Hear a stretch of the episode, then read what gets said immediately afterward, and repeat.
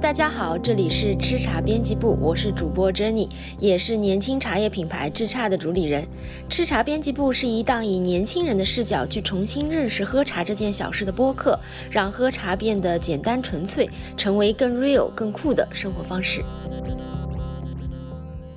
今天这一期比较特别啊，是我第一次做其他播客的嘉宾，串台品牌与否。谢谢鲍老师的邀请，让我得以回望自己这三年以来的成长。对于该如何做好品牌，我没有一个完美的答案，但也许我的经历能给很多想要做品牌或者正在做品牌的朋友些许鼓励。当没有资本、没有人手、没有经验资源，一个人该如何突出重围，去坚定实践自己所想？那么就让我们开始吧。今天带来的这一期内容呢，源自一次很意外的发现。被我邀请来的这位嘉宾呢，他经营着自己的茶品牌，虽然目前规模还很小，但在他一个人的培育下，还真的是越做越有感觉。今年三月呢，他也被选入董洁的直播间进行直播销售。让我们在这里欢迎叱咤的主理人 Jenny。Hello，鲍老师好，大家好，我是叱咤的主理人 Jenny。那我们直接进入主题吧。先请 Jenny 来谈一谈，为什么选择茶来进行自己的这次创业？嗯，其实我第一次接触茶呢，也是之前工作当中和同事啊，他自己有饮茶的习惯，然后有一次我陪他到茶叶店去买茶，然后坐下来一起喝了茶。那当时也是出于礼貌啊，我也礼貌性的买了一点茶，然后回去发现，哎。这个茶好像就是很自然的就融入到了我的这个生活流、工作流当中。我每天上班第一件事情就是按下那个电脑开机键，我就去泡一杯茶。然后久而久之呢，我就觉得这个习惯特别的舒服，然后就无缝的嵌入到了我的生活当中。那但是我又同时发现，我手里的这个茶叶的包装就是还是很传统的那种。大红或者是大绿的那种包装形式，然后在嗯去茶叶店买茶的这个过程当中呢，还是非常传统的、原始的，坐在一个茶桌前面正襟危坐的，大家坐在那里，就有点像坐而论道的感觉。就我觉得这个东西又好又有点不好，然后我又觉得我可以把。不好的点我可以做得好，所以我觉得这个是我的一个机会。后来在这个的过程当中，我也观察，然后有一些自己的洞察之后呢，我觉得这件事情我可以做，然后我就去勇敢的尝试了做茶这件事情。嗯，好好的，那我可不可以理解为，就是当时你在做这个事情的时候的第一出发点是如何围绕让你这样的一个年龄的人群，去更好的去接受茶叶这样的一个产品？对，因为现在年轻人很多都是喝咖啡或者是喝奶茶，其实，在是我们身边，尤其是像城市里面喝茶的其实是不多的。然后现在市面上的产品更多的是围绕可能四五十岁朝上年龄段的这样的一个人群为他们在服务的。其实市场上这一块是有一点空白的。年轻对于年轻人喝茶，那他们喜欢什么口感的茶？他们喜欢怎样的包装？他们有什么样的审美？什么样的趣味？我觉得这里面是有一个很大的空间的。那我自己作为一个九零后，做一个年轻人，我也想就是通过自己的一点力量去。填补这里面的一点空白，也许我做的不是那么的好，但是我勇敢的尝试去踏出第一步，也许就会有很多人，他也许也是蠢蠢欲动或者跃跃欲试的啊，也给他们一些信心。我就是今天跟大家分享我是怎么开始一个人做茶的，那大家都可以加入到这个行列当中来，嗯。嗯，太棒了！因为刚才我正好在听 Jenny 在说这一段叙述的时候，听到了他是一个人在做，请大家注意啊，就是因为我在线下已经跟 Jenny 聊过一次，我得知他是从一个体制内非常好的一个呃事业编制的这样的一个岗位上，然后呢自己开始了这份创业的行为。那这个点上，你觉得你有什么可以分享给大家的？因为我觉得做茶本身就是一个风险系数或者说难度非常大的一件事情。那你是如何做到说自己全身心投入到这样的一份事业当中，并且完全没有任何的呃别的一些想法？犹豫过吗？其实做茶这件事情可能不像大大家想象的起步有那么的难，因为呃你去接触供应商也好，茶叶。就是我，因为我不是一开始就要说我要去做成一个非常头部的品牌，我要去自建工厂，去做一个很大很大的规模。我一开始就是抱着有点像买手啊，或者是分享这样的一个态度。我我去做，为我这个呃周围这一圈人来做茶，那它嗯这个规模其实是并没有那么大的，起步并没有那么的艰难，就是说这是一个像滚雪球一样的过程。而且，比如说我在接触供应商的过程当中，其实这个还是比较灵活的，并不是说我一下子要有非常非常大的量我才能做这件事情。也就是说，我可以用一个稍嗯相对来说比较低一点的成本进入到这个行业，但是我觉得。最重要的不是说我要有几几几百万、几千万的一个资金去启动，我可我可以有一个很小的呃启动资金去启动这份事业，但是我后面投入的精力这个东西，就是我对这个事业的理解，我的热情这个东西 passion，我觉得才是比就是这个钱更重要的事情。嗯，确实，我很认同你说的这个热情 passion，因为这件事情。我刚刚也理解了，你的整个模式应该是通过滚雪球的方式，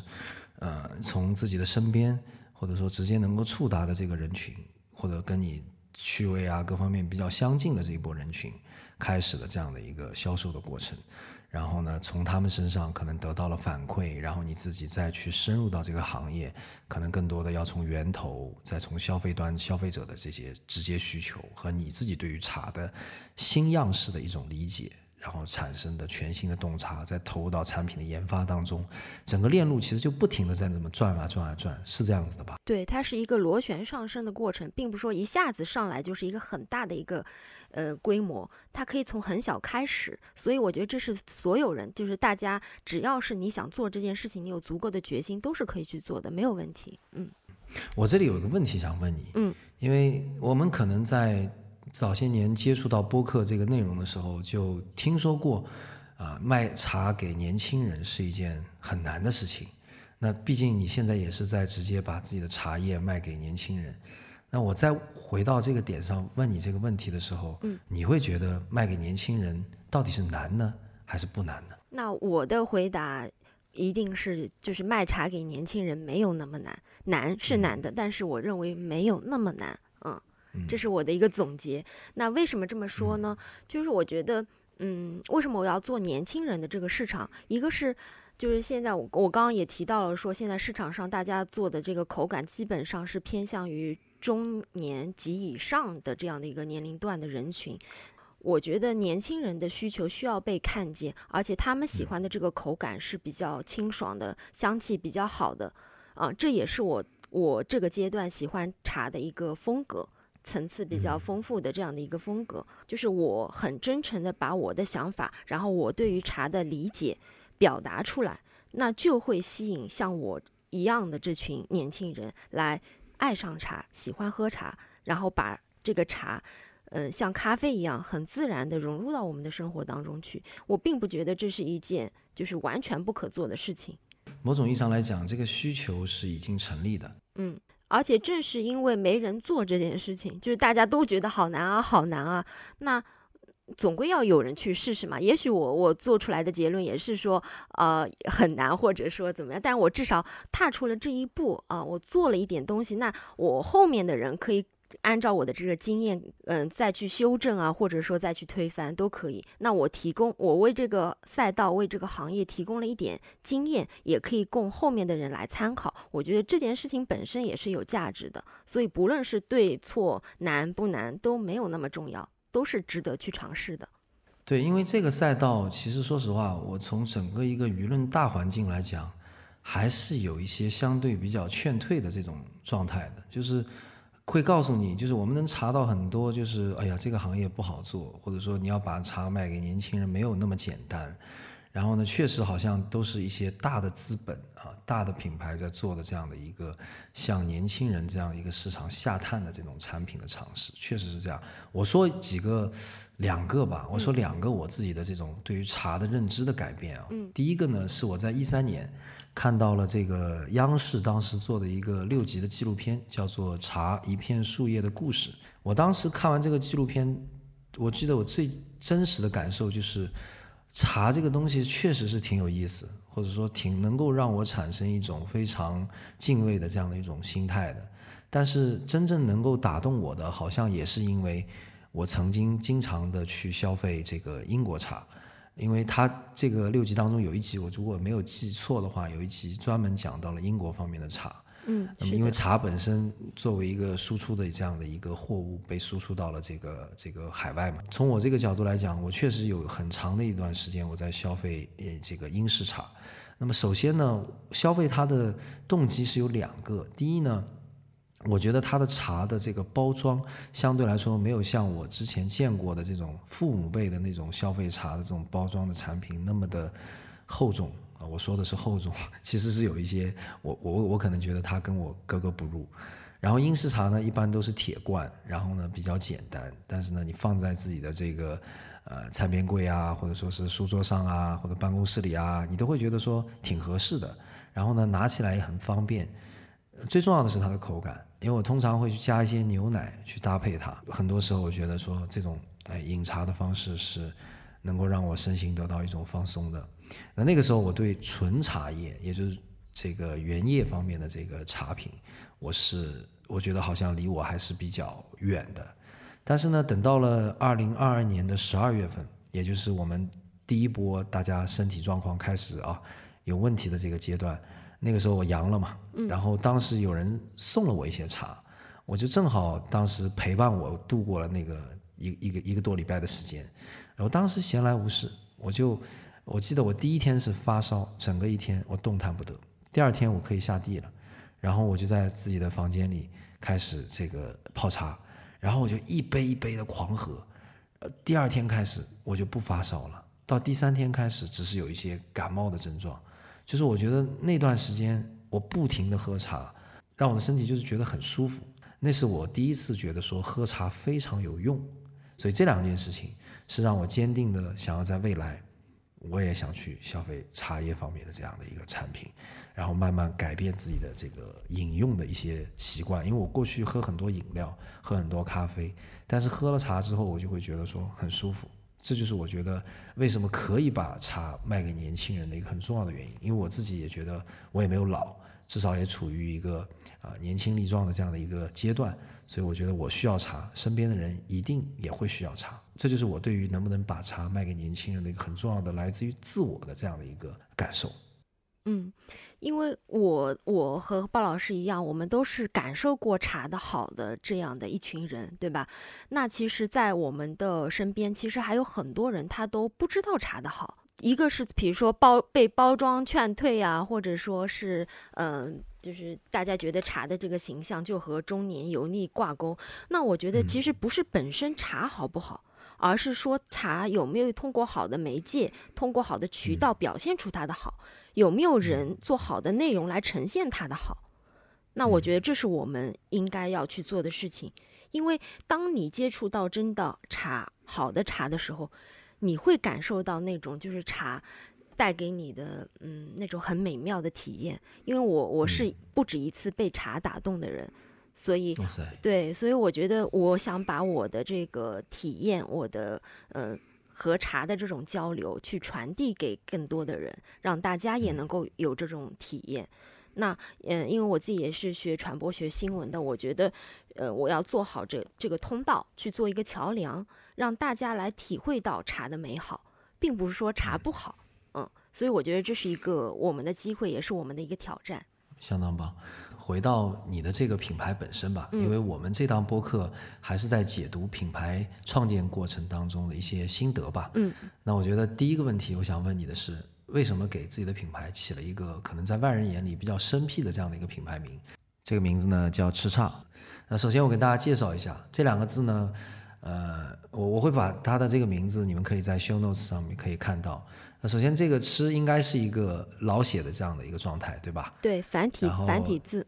嗯，对。然后本身也是很生僻的这样的一个字。然后“差”呢，是因为这几年侘寂这个风格，可能大家对于这个“差”字还不是特别的呃陌生。呃，那么整个一个构成当中，我觉得你总是想要去诠释一些东西，我能感觉到它有很强的内涵属性。所以这方面，我想听听你对于自己这个品牌命名的一些解读。嗯，当时呢，我取的名字叫“吃茶去”，嗯，但是因为很诚实的说，就是因为商标注册的原因，我必须要改一个，就是和大家都不一样的名字。然后这个时候呢，我就去想，啊，我自己想要什么，然后就是回到最原始的问题，我是谁啊？我从哪里来？我要哪里去？是吧？那我就想到，哎，这个吃茶的吃，我我不要去动它，就是口字旁一个这个有点像锲而不舍弃这样的一个吃吃的繁体字。我这个字我非常非常喜欢，我不去动它。那我想查查这个字大家都在说什么茶什么茶，那我要替换的就是这个大家都容易，而且在商标上可以规避掉一些就是注册上面风险。那我就去动茶这个字，那我就想到了，嗯，就是茶里面很核心的一个哲学精神，就是瓦比萨比侘寂的这个概念。在我的一个认知当中，我觉得这是一种哲学的精神，就是说你在这一种。包括一个世界都是不完美的，你怎么在这种不完美当中寻找完美的这种一种精神上面的哲学？因为茶也不是完美的，就像世界上没有完美的人一样，但是我们都在追求这种完美，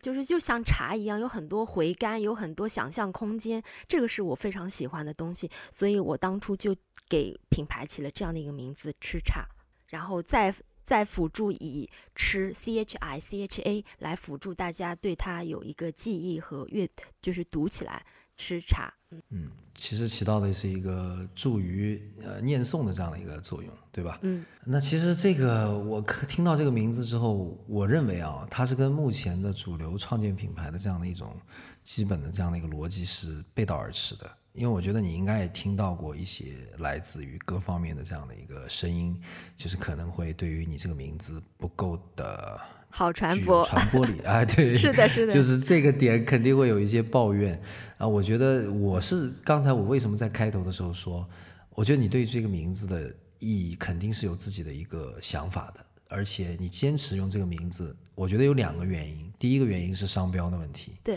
因为我一直在我过去的一些内容当中，经常会去说这样的一个核心观点，就是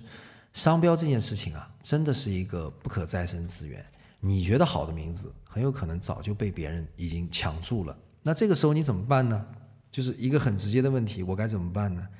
那我总不能说去做一些呃，可能就是做一些走捷径的事，把一些名字刻意的去做一些谐音梗的这样的一种方式，但是最后。又没有起到一个很好的表词达意的这样的一个作用，那反倒是我看了你这个名字之后，我是有一种肃然起敬的一个状态的，反而是会让我去想很多的一些在纯粹理论方面的一些问题的一些反思，比如说，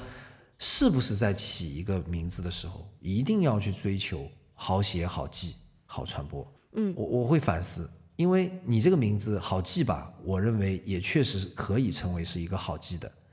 一个状态，因为它确实是有一个在加入拼音之后很好念的这样的一个呃便利性。但是呢，确实这两个字可能相对比较生僻一些，或者说不是常用字。如果你要让人输入出来、写出来，确实是有一些障碍的。但是后来我又经过一番搜索，我发现。吃茶这个吃，在繁体世界里，也就是说，呃，可能你我们把这个整个一个定位放到更远的华人的这样的一个文化圈，或者说是亚洲文化的这样的一个文化圈里面，尤其是那种它的本国语言里面含有汉字来源的这样的一些国家的语言里面，这个吃是真的是一个很常见的一个字。比如说我们大家熟悉的日本，那有吃茶店。啊，还有什么纯吃茶这样的两种的不同的，其实就是咖啡厅嘛。我也去查过一些他们对于这两种呃业态的这样的一个一个一个定义，其实就是一个营业许可证而造成的，就是它可以售卖的这个产品的一个属性上的一些区别。那本质上它都是一个比较老式的一个咖啡厅的一个一个一个状态。那么这个字本身在那个文化里面已经是非常非常的通用。甚至像咖啡店这样三个字这样的一个，就是我觉得普世也一般的这样的一个状态存在于我们的商业世界当中。那再看这个差字，那本身因为这个所谓的瓦比萨比的这个风格，或者说这种定义，这几年确实被主流的这种设计类的这种力量啊普及了、推广了。那我觉得这个字也没有太大的认知的问题，而且。对于侘寂这种风格，虽然你很难去用一个很通俗的形容把它马上绝对的就是没有任何表达或者说理解误差的这种形容去表达出来，但是至少每一个人对于侘寂的这种理解，如果用画面来反衬的话，不会有太大的差别，啊，基本上每一个人心里的那个侘寂都是有一个共性在的。那当然千人千面啊，也会有一些不同的表达，至少我觉得精神上核心的问题应该是一致的。那么这两个字在我看来就是好像也没有问题。就是反倒是给了你想要去做一个文化向的一个产品很大的包容空间啊，我是这么死理解的。嗯，我不知道你同不同意，或者你也可以跟我们说说，在起了这个名字之后遇到的问题，或者说是得到的一些呃益处吧。我觉得你都可以跟我们分享分享。嗯。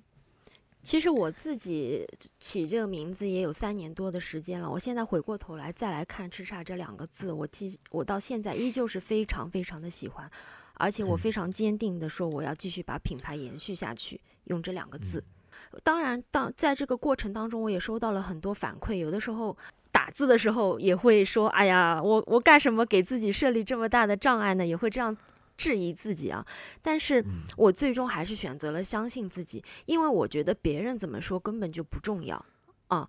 你所有的一个事情都是一体两面的，它一方面它会给你就是设置障碍，但同时它也像一层保护伞一样，它保护了你，保护了你这个品牌的一个独立性，保护了它的一个精神属性。就是你这个品牌如果失去了自己的一个灵魂的话，那它和其他的品牌有什么不一样吗？就是你就找不到你为什么成为你的一个理由了，因为我当时在成立这个品牌的时候写过一句话，就是跟大家介绍我们这个品牌名字的时候，我说做品牌最危险的事情就是去做别人认为对的事情。嗯，也许这句话并不是那么的准确，但是我想传递的是，就是你对这件事情你是怎么想的，比别人是怎么想的更重要。就是你不用太被别人的怎么想去束缚了自己。你要有足够的定力去做这件事情，这个东西是帮助你在后面做品牌的时候遇到很多的流言蜚语也好，用遇到的很多困难也好，是帮助你去打破、去冲破这些层层层束缚的时候一个很大的动力。换句话说，别人说的任何的问题，他都不会对你的品牌负责，也只有最后你自己才会对自己的品牌负责，对吧？对。我觉得就像是，就像刚刚我们一开始说的，这个 passion 是最重要的，就是你自己对这份事业是怎么理解的，比别人，呃，叫你改个名字啊，或者说，哎，你这个吐槽说你这个名字太难打、太难念了，更重要。而且你这两个字，我我分享一个小故事啊，我我因为我自己把我。寄快递的那个名字也改成了我们这个“吃茶”这两个字，然后我就去在观察人家是怎么来念我的。然后有一次，我在我第一次在那个我们楼下的快递超市。老板娘不会念这两个字，她说：“哎，你这两个字怎么念的呀？”第二次我去拿快递的时候，她说：“哎，你是吃差吧？”我说：“哎，你上一次怎么就还问我这两个字怎么念呢？你你马上就我我当时就非常惊讶，你知道吗？然后我就问老板娘，她说：“我觉得你这名字好特别。”她说：“我就特地去查了一下。”你看，哎，我觉得，我觉得这个他的这个反馈就给了我很大的一个感动啊。就是说我我取这个名字，其实我是有一点刻意想把自己隐藏起来，因为我知道我一定不是被所有人都会喜欢的那种性格或者是一个品牌。而且我也不想去讨好所有人。哦，是太太厉害了。对，这这话说的，我觉得可以给每一个刚刚要开始做品牌的人很多的能量。对，我觉得应该去鼓励大家勇敢的去做自己，因为你做不到去讨好所有人，你只要让自己舒服。而且你有些时候，你看你无心插柳取这么一个难念的名字，还有人给你这样的正向反馈，它就是一个普普通通的一个。呃，快递站的老板娘，她就产生了好奇，她去查这两个字怎么念，她一下就把你记住了。而且我相信你不会念这两个字，但是你看到这两个字的时候，你一定会觉得它很特别。那我觉得这就够了。嗯，嗯，确实是这样。我觉得没有一个人能够保证说看到这两个字一下子就是能够脱口而出它正确的发音。那么反倒是因为这样的一个困难，给了我们很多的可能性去。探求到底这是个什么字，我想去查一查。然后查过之后会发现，哦，这个发音不就是吃茶吗？哦，大概就理解了。你想要在音上去构成一个跟产品相关的一种关联，那么慢慢的记住它。我觉得可能这种记住就是发音，或者说看到这两个字知道是谁，但是你要马上让人去写会会写这个字是有一些难度，但这个都不重要，最重要的是看到之后我能理解，然后或者说我能记住，甚至能够跟你自己的这个品牌的这个产品能够关联起来，那我觉得这就第一步啊，我觉得它已经是呃可以了。虽然说它确实是在。我们常规理解的品牌的传播的这个状态当中，它是一个确实是高难度的啊这样的一个品牌命名。但是我觉得，如果你要寻求一个低难度的，那么很有可能你在这种含义上、内容上、独特的个性上就会啊牺牲一些。这就是这个权重肯定会发生一些变化。嗯，没错。我是确实是很喜欢你的这个名字，包括我们聊了之后，我发现我在。街边随处走到的时候，我都发现这个吃的时候，我就会觉得哇塞，这个字被我看到了，好特别。但是我发现那天我在上海星巴克都在用这个呃这个字来做一个本地化的一个表达，就是阿拉一道吃咖啡，就是用上海话说就是阿拉一道吃咖啡。然后呢就在一个围挡上，然后我就看到说这个字其实慢慢的也被大家开始广泛的应用起来，至少用这个字的人是星巴克，不是别的品牌。所以我觉得。没问题，就是我觉得产品一定是大过品牌名的。嗯，然后呢，我们回到产品，其实我一直有一个很重要的问题想问你。嗯，你一个人是如何从这样的一个呃产品里去？因为这个产品的整个一个开发的过程一定有很多的艰难之处。因为首先我看过那个纪录片《一片树叶的故事》之后，我就发现。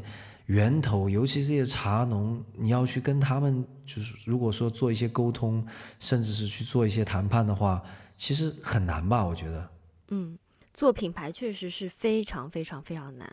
尤其是做产品，而且我们做的产品也不是说我去贴个牌或者是怎么样，我们是就是做的是原创，也就是说茶叶是我们自己做的，然后，嗯，包装设计都是我们自己做的，期间要经过反反复复 N 轮的打样啊，就是这里面非常折磨人。我觉得我一个人都能。做成这些事情，别说大家在有资金、有有人员团队的情况下，那其实我觉得我的这个案例，一个极端的案例，也可以给大家很多的一个信心。就在这么难的情况下，我都能做，那大家一定都能做。嗯，对，其实我就是因为刚才你说的这样的一个定义，叫做极端的情况。我真的觉得你这种极端的情况，反倒是促成我们这次聊天的一个很重要的一个原因。这种极端反而是给了我们很多的信心和能量。因为其实吃茶到现在为止，应该时间也不久吧？嗯，两到三年的时间。那这个两到三年里面是包括了你前期的一些洞察，尤其是像这个供应链方面的一些探索，对吧？做了一些积累的。我喝茶其实有大概五六年、七八年的时间，就是从工作开始，然后想要做茶，可能也就是这三四年吧，四五年的时间。然后吃茶这个品牌是成立了，也很小，像个小 baby 一样，才两三年。嗯，那真的是非常短的时间。如果说是这么厚重的一个行业的话，因为我觉得本身有各种各样的茶，有各种各样的原产地，然后各种各样的原产地里面又有各种各样的茶农。然后你再要把这些源头的东西包装成一个可以供大家去消费的一个消费品，嗯，啊，这个整个一个过程当中，我觉得确实是你所完成的这件事情，在这样的一个周期里面是非常了不起的啊，这是我肯定要去这样去表达、去肯定你的一个地方。那包括我前两天我也因为喝到你的茶嘛，确实也对你所谓的把茶卖给年轻人有了一个新的理解。首先，我觉得。好茶的标准一定不是用价格来衡量的，对，就是因为那天你给我喝了一杯这个茉莉花茶，茉莉花茶，对，就是让我当时因为那天很热嘛，嗯，我喝完之后就觉得突然的很清新、很放松。但是这个茶本身，你说茉莉花茶能贵到哪里去呢？对，所以你在做的一些产品的表达，可能很多时候应该建立在一些你对于茶或者饮茶、品茶的这样的一种消费消费观上吧。对，我觉得我们品牌一定是就是出生的时候，它就是自带价值观和态度的。就是我要做的事情一定是跟别人不一样的。但是这种呢，又不是说我刻意为之的标新立异，是我这个人基因就和别人不一样。我就觉得每个人他都是与众不同的，你就去做你你觉得对的事情就可以了。嗯，就是放心大胆的去做你觉得对的事情，非常坚定的去做这件事儿，特别特别的重要。呃，我我知道我的这个品牌有很多的缺点，比如说它的增长不会那么像其他品牌那么的快。它的量积累起来会比较慢一点，但是我是一个对质非常非常看重的人，就是说我能不能在这个质上面做无尽的探求。去往前探一寸，再探一寸，这个是我比我要积累多少的量，我要开多少店，我这个规模要做到多大，比这个是更能让我兴奋的事情。呃，市场上的品牌，我认为有两种方向的哈，第一种叫可能是就是养猪型的，我把猪养肥了，我去卖一个好价钱。这是一种，就是现在比较主流的一种做法。那我我做品牌的思路和逻辑是更多是像养小孩的这个逻辑。我是希望他健康，我希望他长远，而不在乎他现在。我不是把它拿去卖的，嗯，所以我是希望它发展的更好的这样的一个思路。我是在养，我是在积累，我是在希望它好，嗯，我的出发点和思路是这样子的，所以我就放下了很多，就是说，啊，我要挣。多少多少钱啊？这个东西就不会成为困扰我的一个嗯让我焦虑的点。我只要想我怎么让它好，我我我达到我心目中理想中的那种状态，嗯，我就去不断去接近这种理想的状态就可以了。然后我会进入到就是我做品牌，我我感觉到很美妙的一个时刻，就是就像你冥想的时候会有那种心流的感觉，就是外面的一切杂音都不存在了啊。你就知道心里很坚定那个声音是什么，然后你就去做就好了，就这么简单。对我觉得我都能做，大家肯定也这种都是可以做到的。这么难的事情，而且很多投资人都说千万不要碰茶，而且是纯茶，一听你这个东西肯定死，是吧？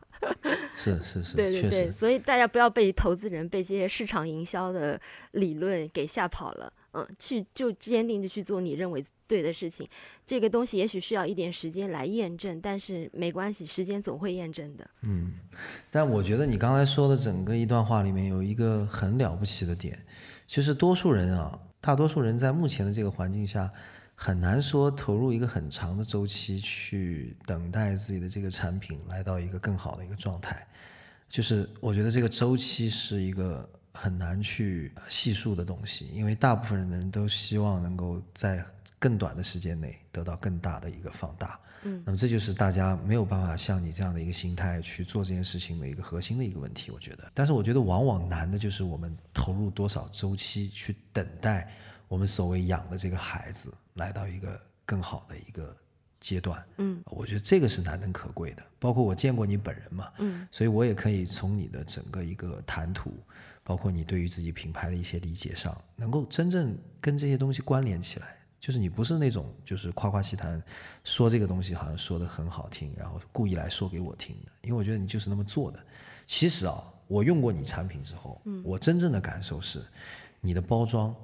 其实在品质上是低于你的产品的投入度的。我不知道我这么说是你你你会不会生气？但是我觉得就是你。你里面的东西远比包装好，就是我觉得你投入了很多东西在真正的产品上。当然，我觉得啊，大家现在可能会觉得说，产品包括几部分，里面肯定会有包装和实际的这个产品本身。包装因为某种意义上来讲，已经成为产品不可分割的一部分。嗯。但是我始终认为，因为你就一个人，嗯，然后你也没有所谓很强的一个设计团队去做这件事情，所以你在一开始你是抱着自己对于这个产品的一些。比如说审美方面的一些需求，或者说审美方面的一些理解，通过自己的方式去落地的。没有一个产品在出来之后是完美的啊，没有的。嗯，其实也是会遇到未来一二三阶的这样的一个迭代。但是在目前这个状态当中，我真的觉得说，第一，你在包装上投入了很多的心血，确实是也是因为受限于一个人，你要考虑的问题。可能是方方面面的包装，可能在你的整个一个精力范围当中，它只涉及到了一部分，而且是一次成型，它的迭代的周期不会那么的频繁，嗯，是的。对，所以我觉得这件事情在目前看来，我认为你的产品本身，如果抛开包包装不说的话，产品本身肯定是高于这个包装的。包装会有空间，但是产品已经来到了一个很好的状态。这个可能是跟你自己在供应链的打磨，包括你对于。吃茶想要去，呃，去售卖的这些茶叶本身的这样的一个标准，是有一个很高的一个要求，或者说自己的这样的一些要求的。我可以这么理解吧？嗯，因为我自己。呃，创立这个品牌也不是说我将来是要去拿投资的，呃，我我的思路出发点对出发点出发点不是说我将来要去拿多少几轮的融资这样子。但我相信应该有投资方面的这个人来找过你了吧？应该有资本来找过。对，其实很初期的时候就知道，但我是一个就是我自己想法是非常坚定且清晰的人，我知道在什么阶段该做什么。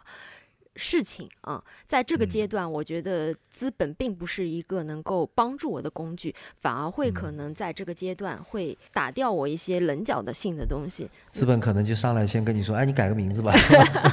”对，我不接受，如果那个就没法谈下去了，对吧？所以我就当时也委婉的拒绝了，因为我觉得你东西做得好。的时候，人家自然消费者会找到你，资本会找到你，所有的资源都会找到你。但当你什么都不是的时候，你再去接触这些是没有意义的。所以还是要回到产品本身。我自己对自己的一个定位，也不是说我要去做成一个网红的品牌，而而是怎么样？我就希望他健康，我希望他身心健康。你刚刚说到了为什么我能够就是有。耐心去养它，因为我自己本身也不是一个就是对物质要求特别高的人。我觉得我做这份事业，只要 cover 掉我的一个日常生活，就是能够养活我自己，说白了就好了，我就可以把它养下去，就这么简单。哦，嗯，你这句话我觉得我太认同了啊，因为其实我我我某种意义上来讲，因为真的跟你在这方面有一些共鸣。嗯。其实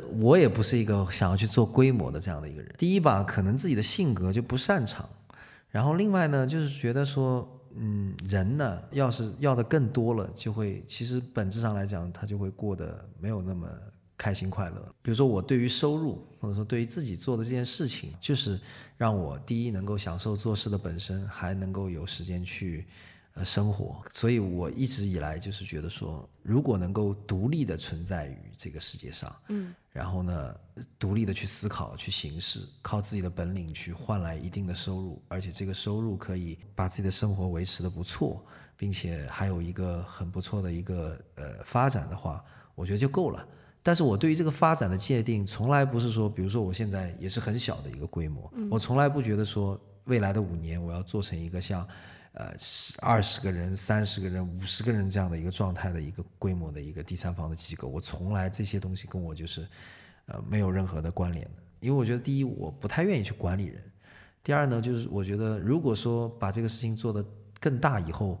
可能更加限制我，并没有真正意义上让我来到一个更好的一个创作的一个状态啊。所以我本身来讲，我就是抵制的。对，或者说我自己不想去做那条线路上的一个发展的这样的一个规划，所以你刚刚说的那个东西，我觉得我相当认可。所以我们刚刚回到这个一开始的问题，嗯，把茶卖给年轻人是挺难，对。那这个难的背后是不是因为还是参与的人少了呢？如果像你这样的一个品牌，有越来越多的类似于像你这样的一个品牌介入到这样的一个呃赛道里，介入到这样的一个一个一个创业氛围当中。会不会让把茶卖给年轻人这件事情变得更简单呢？你有没有想过这件事情？你觉得在卖给年轻人的这条路上？是你一个人卖的更多好呢，还是有更多的人来卖更好呢？当然是后者啊，这个是毋庸置疑的。对我其实对同行啊，包括是大家一起做品牌的，一定是持最开放的态度。我希望越来越多的人加入到这个行列，哪怕他们赚的钱比我多，都完全 OK，真的。因为我觉得只有当大家都喜欢喝茶，比你买我吃茶的茶重要的多得多得多。真的，因为，嗯，真的，我我我觉得其实是不是吃茶没有那么的重要，而是说大家觉得茶真的好，然后把它融入到你的这个生活当中去。有一天，就是中国也许也会出现一个像，嗯，美国有星巴克这样的一个品牌，让大家就觉得很自豪。我相信中国也会有这样的一个茶品牌的，但是不是吃茶，我觉得真的没有那么的重要，一定要有人这么做。这个很重要。这个你这个问题吧，就让我觉得说，它跟咖啡店有一个很近似的一个状态。嗯，其实你说一杯咖啡是产自 A 店和产自 B 店有到底什么样具体的差别？我认为没有那么多的差别。最重要的可能是这个主理人的这种状态，这个咖啡店的环境以及氛围和它的所在的这个街道的区域的这种特征。那像吃茶也是。他在这个卖给年轻人茶的这条路上，他也是一个很具有个性的一个个体。我今天可能是在消费吃茶的产品，我也可能明天我去消费别家的这种产品，但是我在消费吃茶产品的时候，一定会有一个独特的个性方面的一个需求。那么你可能在这条路上，或者说在这样的一个状态里，就把这样的一种个性持续不断的去维护好，而且以一个比较稳定的状态，在未来，我觉得就是把它提供给任何一个需要它的人。我不知道我这种理解对不对，因为我觉得就像你刚刚说的，你不排斥，甚至你非常希望这个这个这个使命里有更多的人参与进来，每一个个体都是不一样的个性，或者说有他自己独特的东西。那么，我觉得某种意义上，我们就是把自己的个性维持好。对我是非常推崇美美与共的，不管是谁，他都有自己独特的美。你有你的美，我有美的美。当我们把这个东西都放在台面上，让消费者来选择的时候，这样的状态是我想看到的，并不是说我是想一家独大，让大家都来买我的茶，不是这样的。所以你也不一定说喝茶的时候只喝自己的茶，你可能也会多多益善。我什么茶都喝，包括我现在也在喝国外品牌的一些茶，调味茶。因为我以前是觉得，嗯，纯茶嘛，我在做纯茶，我一定喝纯茶。但我现在反而去接触一些调味茶，我在看他们背后的。逻辑和洞察是什么？就会为你打开一个新的世界，就是你会发现你看待事物的视角是很多元的、很开放的，而并不只是拿着单一的标尺去衡量每一件事物。你的这个心态和视野是要打得非常开的，这样会帮助你吸收更多的信信息进来，而不是就是说我是原教旨主义，我就觉得中国的茶是最好的、最牛的，纯茶就是最好的。我不存在有这种鄙视链，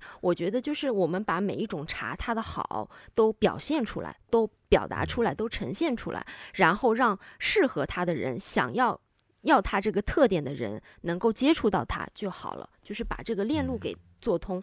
去建一个像桥梁一样的作用，不是说喝调味茶就是就是最应该受到鄙视的，而是大家都是平等的，只有适合和不适合的这样的一个关系。所以说这里有一个很重要的一个，你给我一个很大的一个启示啊，就比如说我也想去做茶，我就不要去纠结说我非要做纯茶还是非要做调味茶，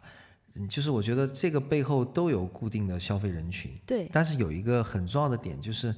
喝纯茶的人不代表他不会去喝调味茶，对，喝调味茶的人也不代表他一定只喝调味茶不喝纯茶，对吧？对，这个背后最大的一个问题就是你是不是能把自己做的这个茶真正做好？对，其实大家看重的是。最终还是落到你这个产品好不好，就是你的茶好不好喝。你茶不好喝，管你是纯茶还是调味茶，他都不会来消费你的。这个是更重要的事情。其实我们俩聊到现在啊，我觉得我们在聊一些很本质的问题，嗯，就是本质到就是让别人可能听来觉得没有任何干货的问题。就说来说去就是 第一纯粹，嗯，第二维护好自己的个性，第三把产品做好，其他都不重要。好，就是现在肯定会有人来质疑我们刚才说的这一点，就是你们说来说去说说的这些东西，谁这么基本，谁不知道？能不能来点直接的？对，我觉得我们都没有都没有方法论提供给大家哈。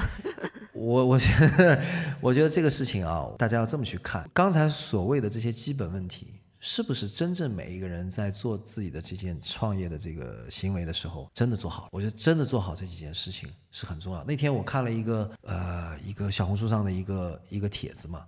我当时看完之后，我觉得很感动。就是他说，为什么现在有很多没有任何投放基础的，也就是说，他没有投很多钱在小红书的这个生态里面，就是很陌生的一个品牌，为什么突然进了？比如说像现在很火的董洁的这个直播室，就是为什么呢？在传统意义上来看，如果你不知名，你很难被真正的所谓的大的平台看到，然后选中你跟你进行合作。那我知道赤茶其实在这方面也有一个很直接的一个案例。我希望你能够给我们一些，我觉得这就是个干货，如何走到这一步的啊？我先提前告诉大家啊，我确实是在呃知道吃茶之后，我后来突然发现了我刚才说的这个帖子的内容，嗯，因为他说的这个东西的内容核心是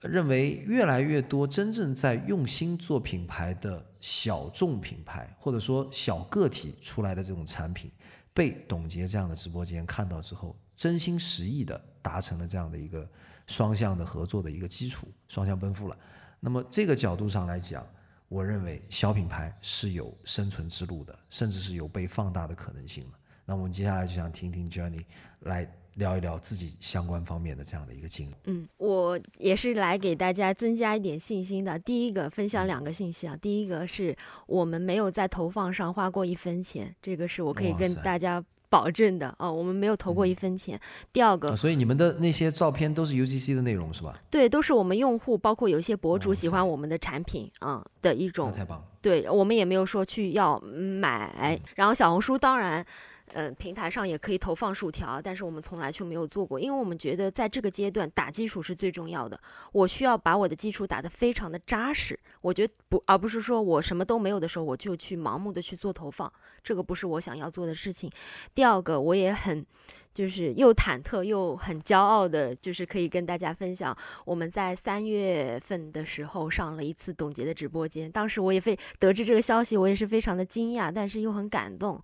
因为，嗯，董洁的直播间，呃，当时有大概有小一千的品牌找到他们要上他们的直播间，然后我们又是茶叶里面，嗯，纯茶这个里面品牌第一个上他品直播间的。我觉得一方面呢，是因为董洁她确实自己也喜欢喝茶；第二个，我觉得她的一个选品逻辑和我们做品牌的逻辑是契合的，是吻合的，就是说她。并没有说，呃，你这个机制一定要是非常非常好，就是你这个价格要低到让大家都能买得起的那种平价的不能再平价的一个价格。然后我是那种吆喝式的、叫卖式的那种来宣传你的这个产品，就是大家在各方面的理念和价值观上都是符合的。我们都是去在。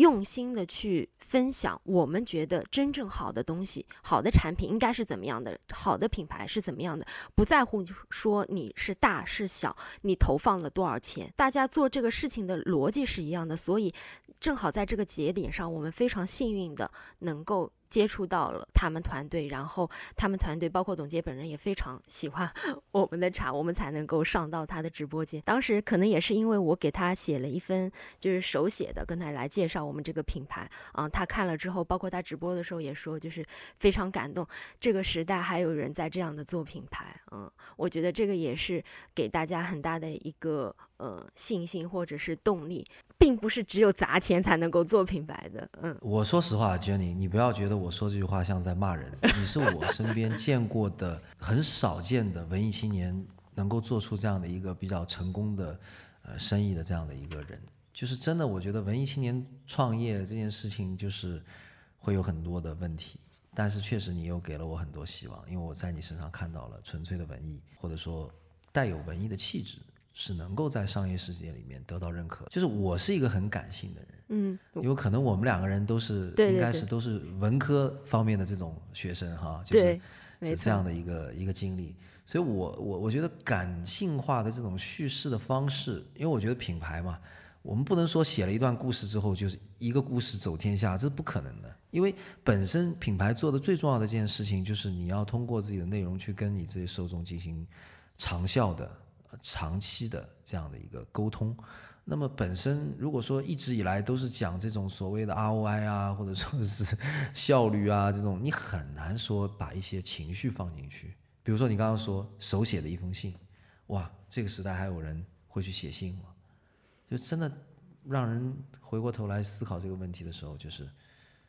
很哇塞的这种感觉。嗯，所以我很多时候我都在怀疑，感性这条路是不是走得通。包括我之前有在说品牌故事的那些内容的时候，大家在问我，那这些广告现在还有人看吗？这种真正带有叙述的，然后带有这种情感煽动力的这种，跟产品露出没有太多直接关系的品牌化的这种表达，走得通吗？哎，我觉得我爱看啊，因为很多时候我是通过这样的内容喜欢上一个品牌的，包括那天我第一次打开你的茶，看到你那封。你那个、那个、那个像卡片一样的一个介绍的时候，我就觉得你是有自己的东西，有自己的这个叙述的这样的一个感觉在里面的。就是我不是完全是来告诉你我在做一门生意，而是我想告诉你我用什么样的状态去做这件产品这样的一个感觉。反正我是这么感觉到，我不知道你有自己的理解吗？我觉得无论是做品牌也好，还是商业也好。这个东西对于我来说都是工具，而不是我的目的。因为，呃，我在做品牌之前，就是做这个吃茶之前，我我是在媒体里做记者嘛。其实我选新闻学这个专业也是我自己选的。因为我很知道我自己喜欢什么，我本身自己的个性，我的基因就是喜欢那种稍微艰深一点的东西，就是喜欢这种领域里的东西。我强烈的知道，就是我自己想要什么，想做什么。比如说，我做记者也好，做品牌也好，我其实就是想去帮助生活上过得没有那么的好的人，我就是想去，就想通过帮助他们来获得，就是这种，就是我觉得我的价值在这里。我去做新闻报道也好，我去做品牌也好，因为我看到在武夷山的时候，我看到那些茶农，他爬那么高的山，就我们正常人走那么高的山，走路都很困难，他们要挑那么几十斤、几百斤的这种茶青采茶季的时候，从那么高的山上走那么。远的山路要要下来，我看到他们就是说，他们还是把茶只只只是当成了农产品，利润被中间商给拿走了大头，被渠道拿走了大头，然后这些底层的人却是最辛苦、最获得的呃这个利润又是最少的。我觉得他们不应该被这样的对待，我觉得茶不应不应该只是农产品，它。也应该是消费品。呃，我不是就是像茶二代，或者是我不是从传统茶行业走出来的这个身份，反而给我提供了一种新的视角去看待这件事情。就是我觉得我身上是有一点使命感的。你说我文艺青年也好，说我是理想主义也好，我就是想证明，我就是不服气。我觉得这个世界不应该是劣币驱逐良币。嗯，我想通过商业也好，通过做品牌也好，我想去改变这样的一个现状。我想去推动，让更多的人加入到这个行业当中来，大家一起去推动一个，就是我们自己每个人都贡献一点点这种微小的力量，去推动这个世界，推动这个行业去发展的更好。嗯嗯，太棒了。因为其实你刚刚那段话，如果别人跟我说，我就会觉得说可能会有一些呃渲染的这种色彩啊，或者说他自己可能。就是在过分的去强调这些所谓的这种使命的东西，但是因为我整个从线下，再包括我们这样的一次播客的录制的这个过程当中，我确实体会到，你就是这样子的，没有什么太多的渲染，就是这样的一个本真的一个状态。因为本身包括你的专业，从新闻学作为一个记者，再包括你在做的这件事情，有两个字是我对于你的这个形容，就是求真，嗯，就是一直在求。这样的一个状态，就是最真实的一个状态。嗯，我觉得这种真对自己来说是真实，去追求就是最本真的一个东西。然后对待我的消费者来说，我不愿意叫他们粉丝或者是什么。我觉得对人就是尊重和真诚，真诚非常的重要。你要对自己，这个我也是。对，对自己和对对方都要非常的真诚，要诚实。我喜欢把自己所有这个播客里面的订阅者叫做是听友朋友。呃，谁要是说这个是一个粉丝的这样的一个定义的话，我我个人是不接受的。第一，我觉得我不喜欢这两个字，就是就纯粹的不喜欢。我就觉得说大家都朋友，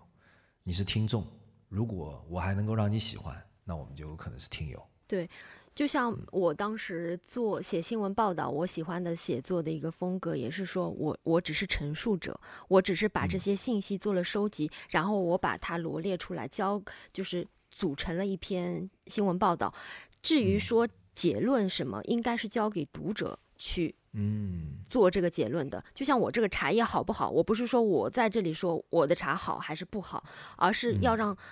消费者去喝到，然后他来评判你好不好？我觉得这个选择权应该交还到对方的手中，而不是说我们很强势的握在自己的手里，然后很霸道的说我的茶是最好的，是怎么样的，然后大家快来买的，完全不是这样的。就是说，你我我我持的一个态度就是说，喝茶这件事情并不重要，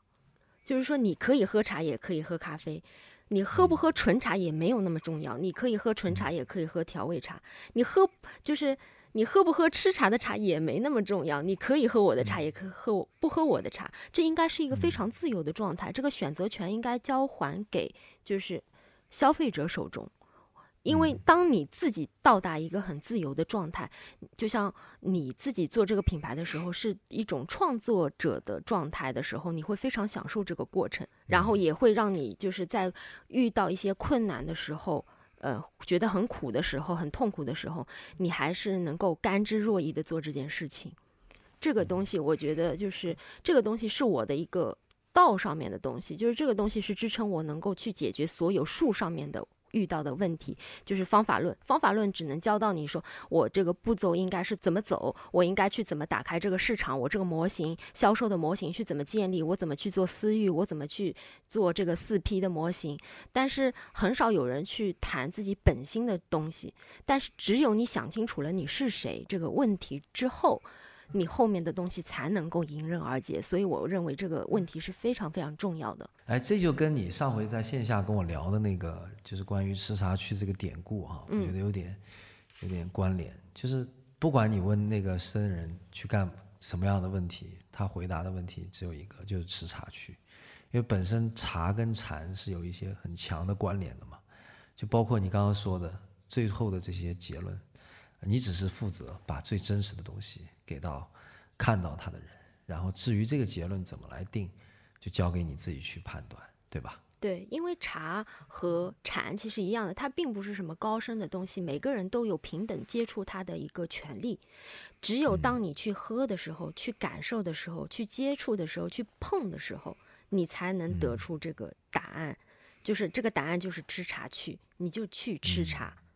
你自然而然会得到这个答案，而这个答案也不是什么权权威，是什么专家告诉你的，也不是商家告诉你的，是你自己得出的这个结论，是你通过你自己独立的思考，通过你本真的、诚实的身体的感受告诉你的。我其实一直觉得你们是一个很克制的品牌。我不知道这么形容对不对？就比如说，我现在如果要去搜你们的成交平台，嗯，我只能找到，应该没记错的话，应该是有一个小程序，还有一个就是小红书这个小小红书的店铺。对，别的平台你完全是不考虑的吗？对，因为。因为又回到那个问题上，我就非常知道自己是谁，我适合什么。因为抖音对我来说，嗯，它上面一种卖茶的方式，就是大家看到都是九块九包邮，然后大家其实已经被这种很低廉的叫卖式的那种氛氛围给影响了。然后我们进入到这个场域当中，我觉得对我们品牌可能是一种损耗，是一种消耗。我如果不这么做，好像我曲高和寡、端着似的。然后我这么做呢，我自己又过不去。然后这个能给我带来多少转化？能有多少人喜欢？让他喜欢上我呢？我觉得这个要打个问号。我要做的不是说让所有人喜欢我，让尽可能多的人喜欢我，而是让喜欢我的人更喜欢我。所以我们也没有去做淘宝，不想去用这种流量的逻辑，我去开直通车啊，我去花钱砸，把自己推到首页，让大家都能搜到我。如果让大家都能搜到我，都不会取这么难难打的名字，对吧？这个逻辑都是一脉一脉相承的。因为小红书有很多，呃，一个是大家都还比较友好的，而且很多嗯客群啊和我们的。呃，喜欢我们的一些消费者，这个人群是高度的契合的。那我一个人，我精力又有限，那我其实就不想去把这个做的太面面俱到，好像我要去符合抖音的规则，我要去符符合淘宝的规则。那我只要去找契合我的这个渠道，嗯，高效的找到。喜欢我的人就好了，然后我就是很坚定去去散发我自己的这个光芒，然后吸引力法则会让他们来找到我啊。目前我们通过这两三年的努力，也确实证明了这样是可行的。有很多人就是通过小红书，就是通过看小程序上的我们的介绍，实实在在的喝到我们的产品，一次次的复购，他们用他们的复购告诉我的这个结论，就是我觉得很多人说要去找到自己的目标群体。但是真的在面对这个问题的时候，很难做真正的取舍。我觉得，就是像你刚才所说的这一切，就已经说明了一个问题：你早就已经在自己内心完成了取舍。你知道什么地方适合你，什么地方不适合你，甚至是你那些地方你碰都不能碰。这个原则已经早就被建立起来了。嗯，那这一点其实蛮难的。说实话，尤其在这样的一个流量触达的一个时代里啊，真的是。多多流量肯定意味着多多的成交，所以很多人可能就是要做到这样的取舍是不容易的。嗯，这些流量在我看来更多的是诱惑，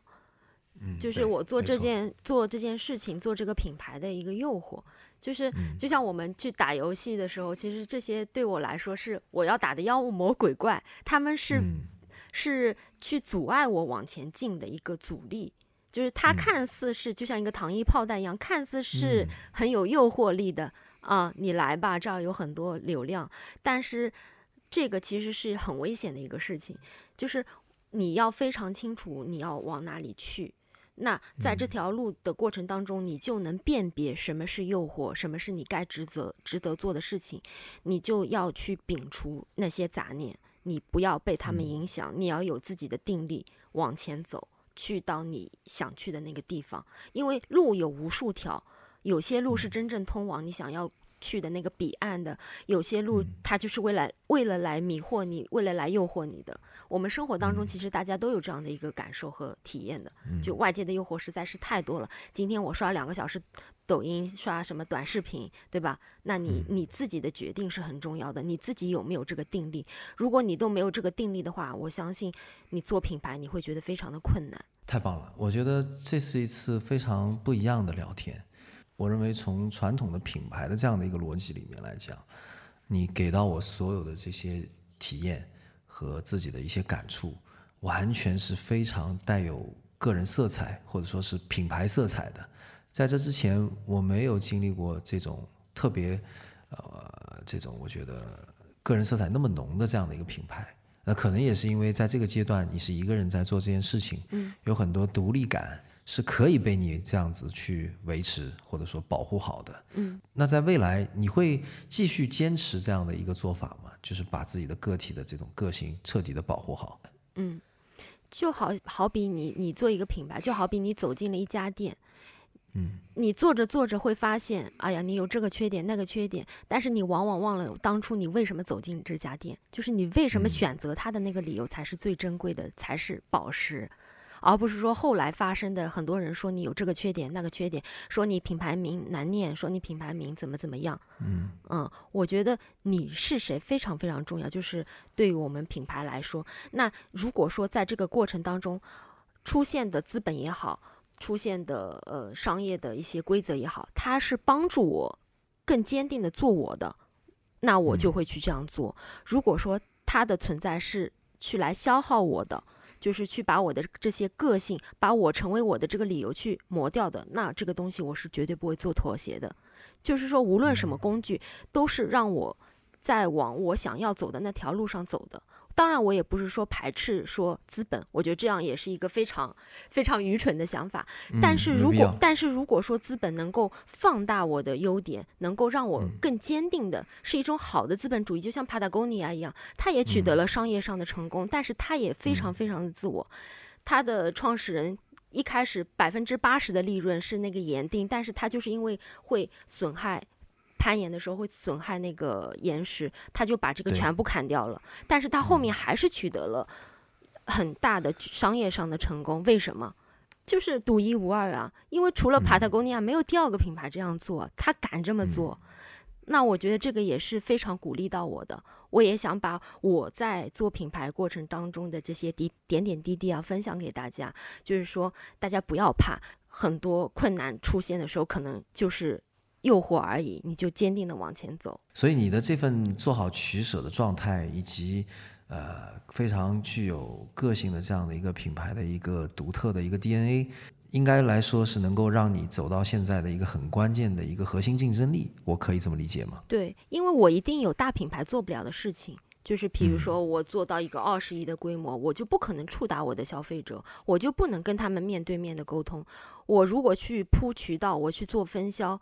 这也不是我想要做的。为什么我想要做的是 D to C，也是这个原因。因为我想和我的呃喝这杯茶的人直接发生关联，我不要通过中间商。嗯，对我是更喜欢他们给我最真实的反馈，然后他给我的这个真实的反馈又可以化到我做下一款产品，或者说我现有产品做一个迭代上面。我觉得这是一个良性的循环，而不是说我把。